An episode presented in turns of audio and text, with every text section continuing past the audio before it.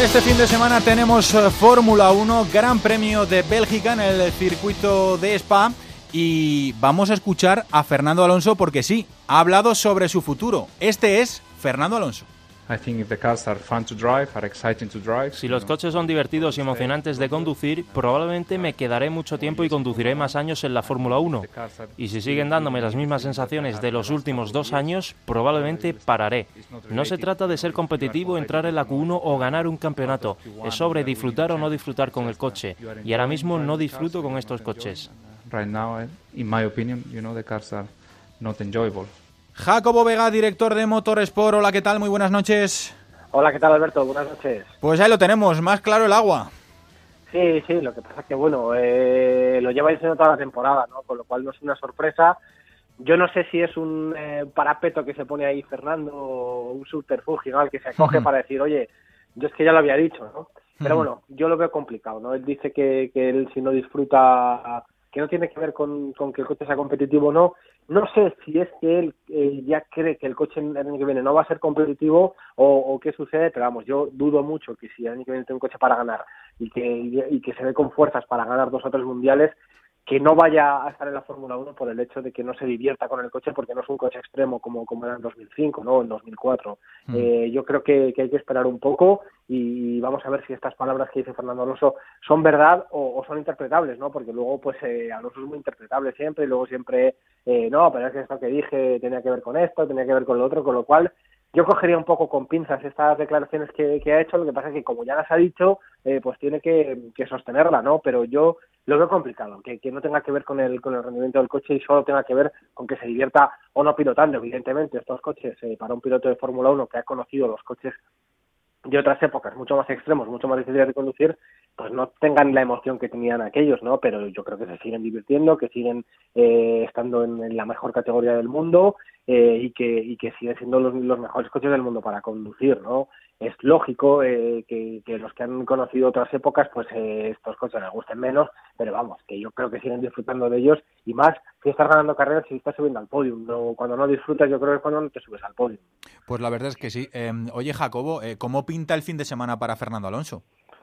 Bueno, vamos a ver, ¿no? Mañana veremos cómo, cómo está el coche. Recordamos que tienen un motor nuevo, han utilizado siete de estas fichas que tienen para mejorar el motor. Es un motor que, que se supone que va a ser más potente, que va a consumir menos, que, que va a ser más fiable y en definitiva que va a ser mucho mejor, ¿no? Eh, vamos a ver, porque Spa es un circuito, digamos que la aerodinámica, perdón, tiene que ver mucho o cuenta mucho menos que en otros circuitos, es un circuito de, de velocidad, es un circuito en el que se hace mucha parte de la vuelta a fondo, que tiene rectas muy largas, que tiene curvas muy rápidas y vamos a ver qué tal le sienta este Spa al nuevo McLaren, a este nuevo McLaren con, con este nuevo motor que se supone que es mucho mejor. Lo veremos a partir de mañana porque ya mañana montarán estos nuevos motores en, en los coches y ojalá que le permita estar un poquito más delante, ¿no? Seguramente no, no va a estar eh, a la altura de, de, los mejores, pero sí que va a estar eh, un poquito más cerca, ¿no? un poquito más cerca de Mercedes, un poquito más cerca de Red Bull y de Ferrari y tratar de ser el cuarto mejor equipo en esta parte final de la temporada, ¿no? Y en una, en una que se despisten,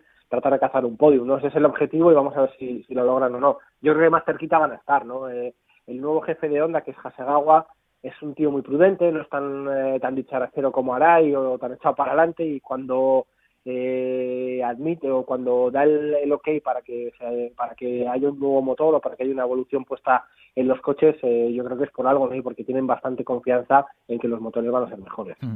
¿Y para Carlos Sainz cómo pintan las cosas, eh, Difícil, muy complicado para Carlos. Eh, mm. Claro, que recordar que Carlos o el equipo Toro Rosso tiene motores del año pasado de Ferrari, ¿no? Y además que llegaron pues muy tarde y, pues están un poco a contrapié, ¿no? El año pasado no fue muy buen circuito aquí para Ferrari, no, no, no era el mejor motor aquí en Spa y lo va a pasar mal Carlos porque tiene un coche muy lento en las rectas, eh, un coche eh, que no es el mejor para un circuito como Spa y donde lo van a van a sufrir sobre todo en clasificación luego en carrera ya sabéis que pasan mil cosas no que puedes hacer una buena una buena salida y que luego no te adelanten que tu, estrategia sea mejor que la de que la de los demás eh, tratar de, adelantar en, en, zonas del circuito en las que puedas pero en clasificación lo van a tener complicado para entrar entre los 10 mejores. Eh, son conscientes y van a trabajar para ser fuertes en carrera.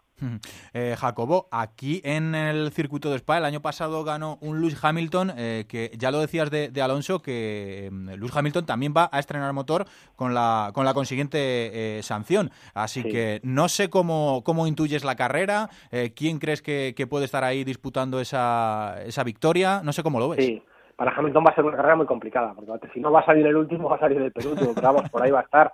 Porque, hombre, yo si fuesen listos en Mercedes, ¿no? Le colocaría tres motores, ¿no? Ya si tienes que, penalizar que vas a salir el último, pues eh, ponerle tres, ir poniéndole motores el fin de semana y ya los tienes en la, en la buchaca, ¿no? Total, con mucho vas a ser último, ya no hay acumulación de penalizaciones, ¿no? Como, como a principios de, la temporada pasada. No sé lo que van a hacer realmente, si le van a poner solo un motor, si le van a poner más de un motor para, para tenerlos ahí acumulados y no tener que penalizar ya el resto de la temporada.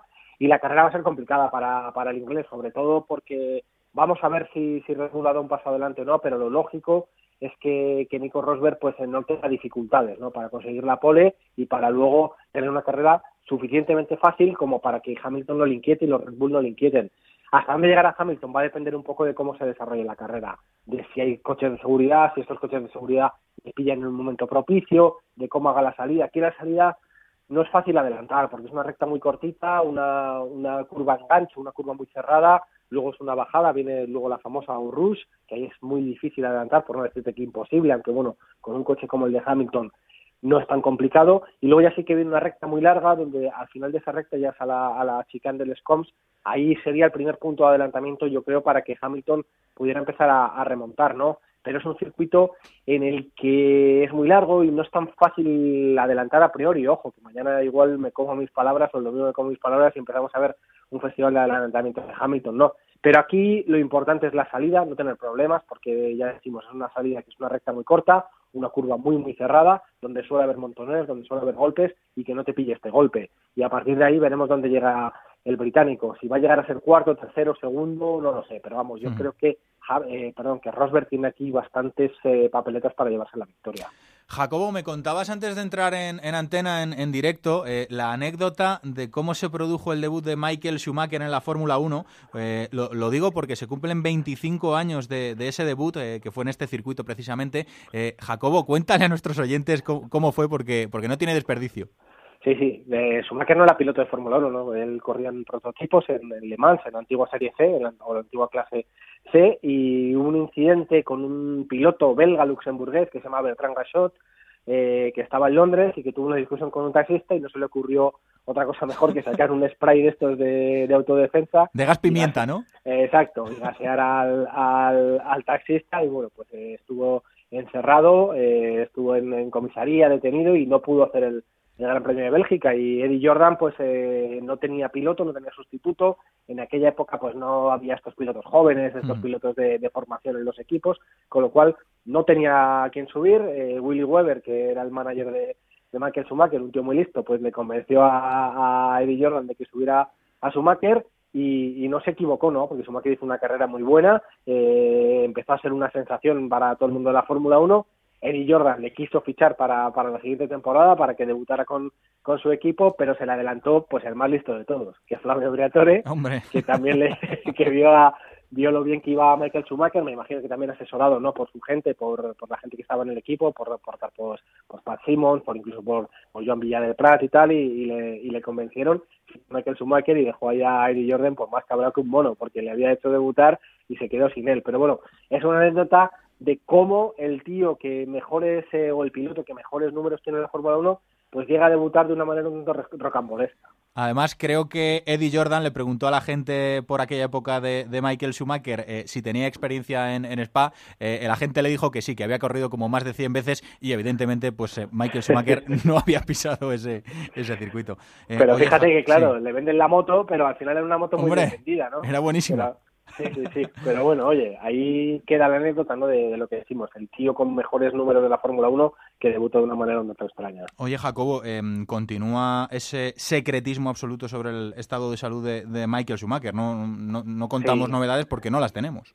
No, no, no las tenemos ni las tendremos, ¿no? Eh, me imagino que Dios quiera que, muy tarde pues eh, se produzca un desenlace o, suceda cualquier cosa, pues eh, ya nos informarán, pero ha sido la, la manera en que ellos han llevado siempre las todas las relaciones personales, ¿no? Eran muy secretos, no les gustaba airear nada, incluso en los circuitos trataban de, exponerse lo mínimo posible a la prensa y fuera de los circuitos, ya te digo, no se exponían mm. nada, ¿no? No les gustaba nada y siempre han llevado eh, los temas eh, de esta manera y siempre ha sido así, ¿no? Y tienen pues una digamos, una, guarda, una guardia pretoriana muy cerca que encabeza Sabine Kem, que es la, jefa de prensa de, toda la vida de Michael, y lo llevan de la misma manera que llevaban cuando estaban en los circuitos, ¿no? Con lo cual, muy difícil eh, entrar en ese círculo y muy difícil tener ninguna información. Eh, esperemos que, esté mejorando, obviamente, y, a ver cómo se encuentra, ¿no?